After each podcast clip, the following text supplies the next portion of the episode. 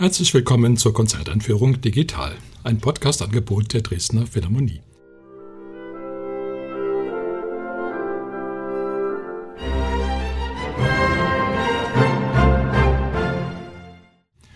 Mein Name ist Albert Breyer, ich bin Komponist und möchte Sie in das Programm der Konzerte am 18. und 19. September 2021 einführen. Auf dem Programm steht die fünfte Sinfonie von Gustav Mahler. Die Dresdner Philharmonie spielt unter der Leitung von Stanislav Kochanowski. Die frühen Sinfonien von Gustav Mahler sind fast alle beeinflusst von der Liedersammlung des Knaben Wunderhorn, herausgegeben von Clemens Brentano und Achim von Arnim. Eine sehr, sehr einflussreiche Sammlung von angeblichen Volksliedern. Heute weiß man, dass es gar nicht nur Volkslieder, Volkstexte, Volksgedichte waren, sondern Brentano und Arnim da auch eigene Gedichte untergeschmuggelt haben im Volkston, wie man damals sagte, beziehungsweise schon vorhandene Gedichte dann umgeschrieben und erweitert haben. Jedenfalls ist diese Wunderhornwelt zu einem Inbegriff geworden von deutscher Volkspoesie, mit allem, was dazugehört, eben mit der Romantik der Fachwerkstätte und des Mondscheins und des bürgerlichen, frühbürgerlichen Lebens. Gustav Mahler hat in seinen ersten Jahren als Komponist offenbar ganz in dieser Welt gelebt, bis hin zur vierten Sinfonie. Er hat auch Texte aus des Knaben Wunderhorn vertont. Nur seine erste Sinfonie ist rein instrumental. Die Nummern 2, 3 und 4 verwenden alle auf verschiedene Weise die Gesangsstimme. Dann gab es allerdings in seiner Gedankenwelt und auch in seinem Leben einen großen Umschwung nach einer ziemlichen Irrfahrt als Dirigent durch ganz Europa mit verschiedenen schnell wechselnden Engagements wurde er Hofoperndirektor in Wien. Das war wahrscheinlich damals so ungefähr das Höchste, was man werden konnte. Und er beschloss zu heiraten und heiratete dann eben Alma, die später sehr berühmt gewordene eigentlich sehr facettenreiche Alma, die dann nach Gustav Mahlers Tod auch noch mit anderen Männern verbunden war, zuletzt mit Franz Werfel. Diese Alma muss eine faszinierende Persönlichkeit gewesen sein und vielleicht hat sie auch dazu beigetragen, dass es in Gustav Mahlers Komponieren einen Umschwung gab. Die Wunderhornwelt wurde verlassen und es kam zu einer Kompositionsweise, die sehr viel gegenwärtiger war, nicht mehr rückwärtsgewandt, Einige meinen sogar, dass Mahler es aufnahm mit der Industriewelt, mit ihren ganz neuartigen Klängen, mit der dazugehörigen Arbeiterwelt, die jetzt auch musikalisch dargestellt werden wollte. Es war also eine Welt, die sehr viel rauer war als die Wunderhornwelt, sehr viel kantiger, auch konfliktreicher.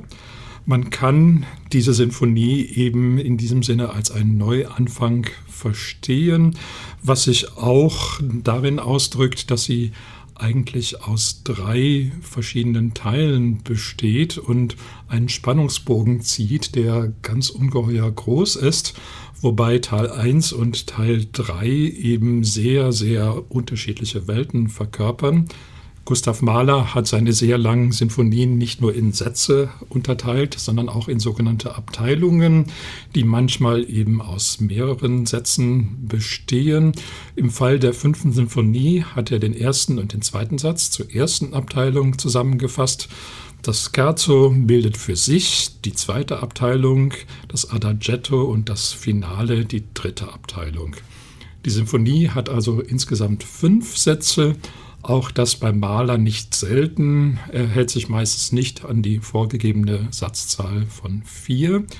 Hier ist noch interessant, dass ausgerechnet das Scherzo eine eigene Abteilung bildet, eben die zweite Abteilung.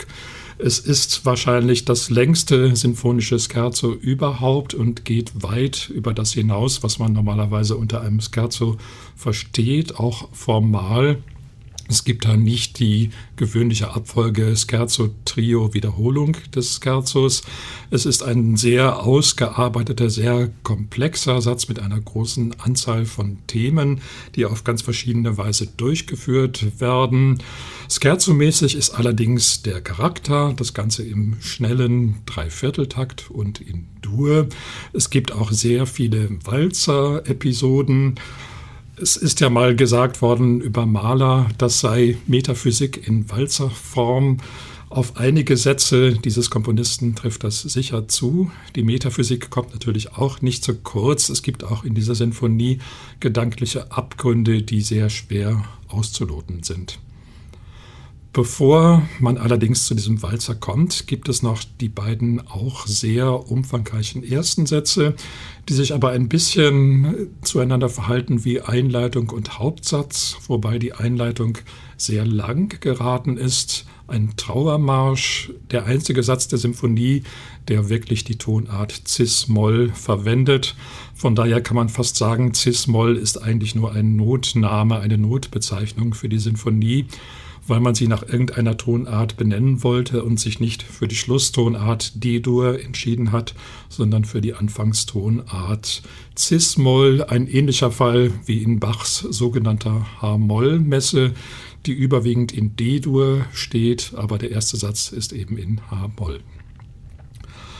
Dieser Trauermarsch ist vielleicht noch ein ganz klein bisschen dann doch beeinflusst von der Wunderhornwelt, da gibt es ja manchmal so etwas skurrile Trauergedichte. Es gibt auch Gedichte von Soldaten und vom Soldatenschicksal.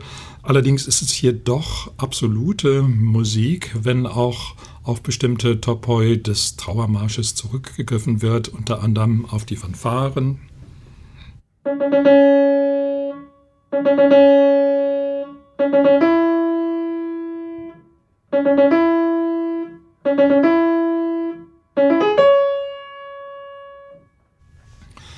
spielt zu Anfang eine Trompete, also auch ein Bezug zur Militärwelt, der ganz deutlich ist. Es gibt noch einen anderen merkwürdigen Bezug, nämlich den auf Mendelssohns Hochzeitsmarsch, der auch mit einem Trompetensignal im selben Rhythmus anfängt.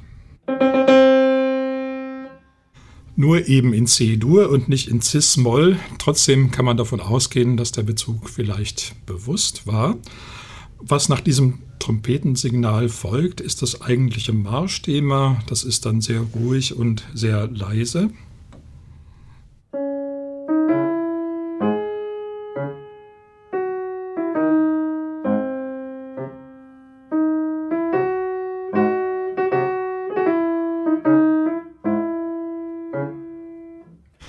Typisches Malerthema in dieser Verbindung von Marschrhythmus, aber doch sehr großer Kantabilität, fast ein bisschen Sentimentalität. Dieses Thema wird dann weitergeführt. Es kommt noch ein Kontrastthema dazu. Es gibt eine große Steigerung, die aber mit einem Zusammenbruch endet. Die Musik, die stürzt plötzlich ab bis hin zur ganz weit entfernten Tonart G-Dur, die von Cis-Moll überhaupt am weitesten entfernte Tonart. Und die Musik endet dann mit einem Signal wieder, aber diesmal ganz leise und in der Flöte.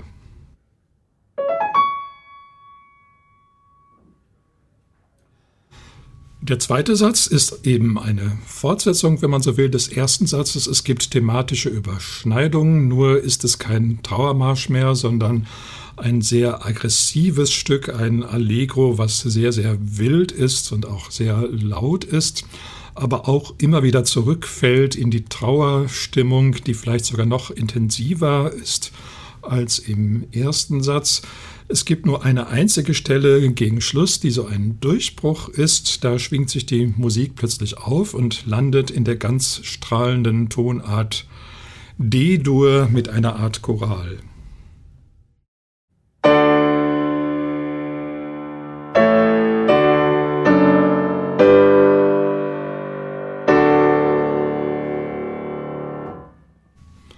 Wenn es jetzt ein Stück von Beethoven wäre, dann würde man sagen, der Sieg ist errungen. Beim Maler ist es nur ein kurzes Aufblitzen sozusagen einer besseren Welt. Und Die Musik kehrt dann zur Molltonart zurück und das Stück endet eigentlich eher in großer Verzweiflung. Umso überraschender kommt dann die zweite Abteilung, eben dieses große Scherzo. Plötzlich ist alles ganz anders. Es ist, als ob nach der Nacht der Tag angebrochen wäre. Diese Tonart D-Dur, die strahlende Tonart, die im zweiten Satz nur kurz angespielt worden war, die wird jetzt zur Grundtonart des ganzen Satzes. Dieses Scherzo hat wirklich kolossale sinfonische Ausmaße. Es ist, als ob Mahler wirklich die ganze Welt der Möglichkeiten des Dreivierteltaktes hier einmal auskosten wollte, ausloten wollte.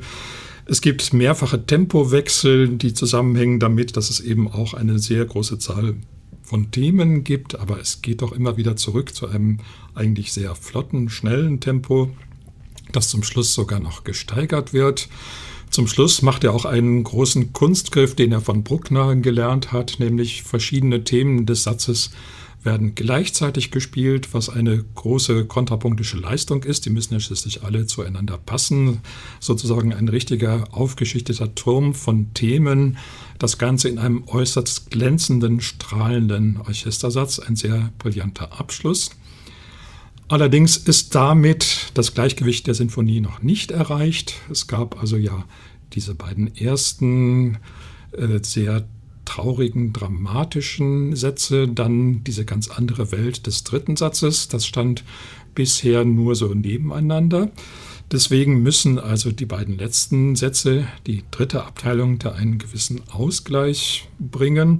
Das geschieht zunächst einmal in dem berühmten Adagetto, einem ganz ruhigen Satz, der erste Ruhepunkt überhaupt in dieser Sinfonie. Instrumentiert ist er nur für Streichinstrumente und für die Harfe. Es ist wahrscheinlich dieser Satz, der die Malerrenaissance der 60er, 70er Jahre ganz besonders befördert hat. Er diente vor allen Dingen als Filmmusik im Lucchino Viscontis berühmten Film Der Tod in Venedig. Das hat damals ganz viele Leute erreicht. Es gab dann plötzlich Schallplatten von der fünften Sinfonie, wo wahrscheinlich viele überrascht waren, dass das ein so langes Werk ist und man so lange auf das Adagietto warten musste. Es wurde dann eben auch als Single herausgegeben und vielleicht äh, hat das Malers Ruhm gar nicht mal unbedingt gut getan, dass man sich so sehr auf dieses eine einzige Stück konzentriert hat, obwohl es natürlich wirklich hinreißend ist.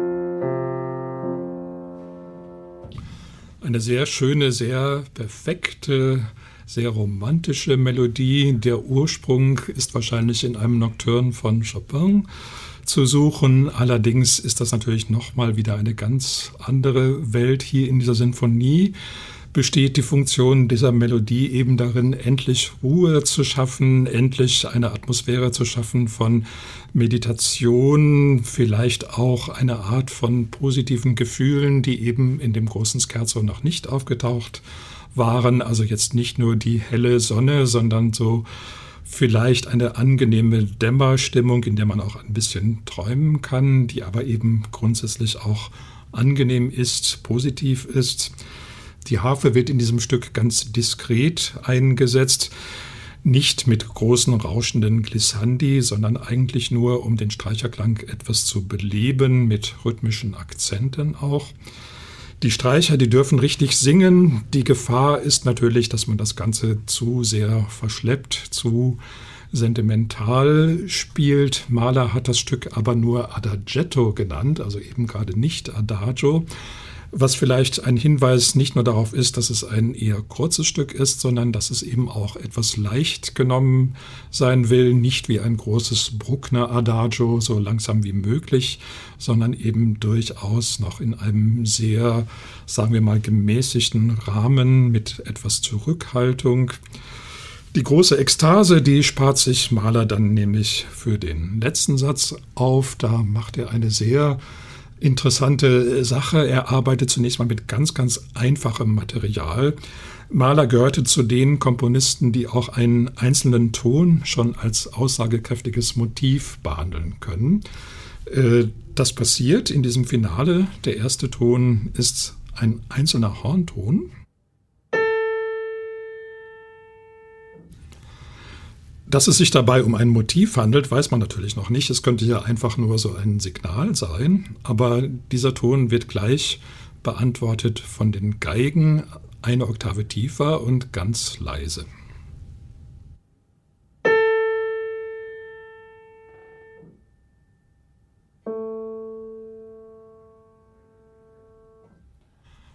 Also eine Echowirkung, die aber auch dazu dient, dass man diese beiden Töne eben wirklich ernst nimmt und als gesonderte Ereignisse auffasst. Dann kommt eine Reihe von eher lustigen Themenfragmenten.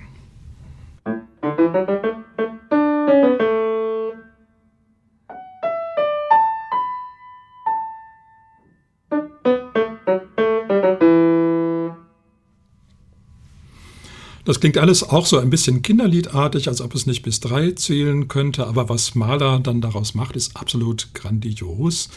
Er benutzt dieses sehr beschränkte thematische Material, um einen gigantischen Satz zu schreiben, der höchst komplex ist, der in derselben Tonart steht wie das Scherzo, also in D-Dur. Und wir erinnern uns, das war auch die Stelle im zweiten Satz, wo so der Vorschein einer besseren Welt zum ersten Mal gebracht wurde. Und diese bessere Welt, die strahlende Tageswelt, setzt sich eben immer mehr durch. Im Scherzo-Satz war das halt doch noch nicht ganz ausreichend befestigt worden, aber im Finale-Satz wird es dann befestigt.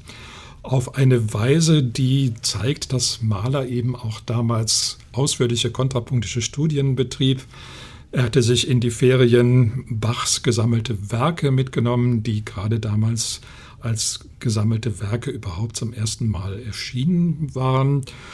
Daneben noch Goethe und Kant. Er wollte also wirklich zurückgehen auf die Essenz der Kultur. Er wollte eben diesen sinfonischen Neustart begleitet wissen von den größten überhaupt nur denkbaren Meistern.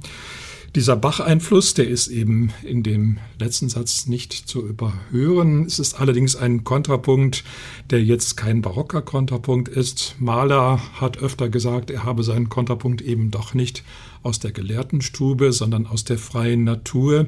Wieder die verschiedenen Naturgeräusche, äh, Vogelgesang, Waldesrauschen, Becher und so weiter auf eine Weise zusammenspielen, die natürlich, wenn man will, regellos ist, aber doch ihre eigenen Gesetze hat.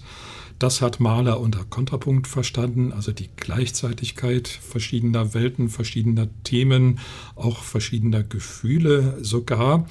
Wobei es dann nicht immer so Note gegen Note ganz streng vor sich geht, sondern eben auch manchmal fast ein bisschen in der Art von Charles Ives, dass also ganze Musikkomplexe gleichzeitig gespielt werden, ein bisschen ohne Rücksicht darauf, ob die nun harmonisch und melodisch immer so gut zusammenpassen. Der Eindruck, der erzeugt werden will, ist eben dann dieser Fülle, dieser Vielfalt des Gleichzeitigen von eigentlich ganz verschiedenen Dingen. Mahler ist das in dieser fünften Sinfonie zum ersten Mal auf eine Weise gelungen, die dann auch richtungsweisend wurde für seine späteren Sinfonien. Die Begeisterung für den Kontrapunkt, die hat ihn nie mehr verlassen. Die gipfelt dann wahrscheinlich in der achten Sinfonie wieder eine Vokalsinfonie mit vielleicht noch komplexerer Kontrapunktik. Man kann also sagen, dass diese fünfte Sinfonie wirklich ihre Intention da voll äh, ausgespielt hat und auch ihren Zweck erfüllt hat. Es war wirklich ein ganz gelungener Saisonstart für Maler in eine neue Saison. Und sie steht von daher auch gut für den Saisonanfang der Dresdner Philharmonie. Zum Abschluss noch einmal der Hinweis auf die Konzerte. Sie finden statt am 18. September um 19.30 Uhr und am 19. September um 11 Uhr im Kulturpalast Dresden. Ich wünsche Ihnen viel Freude.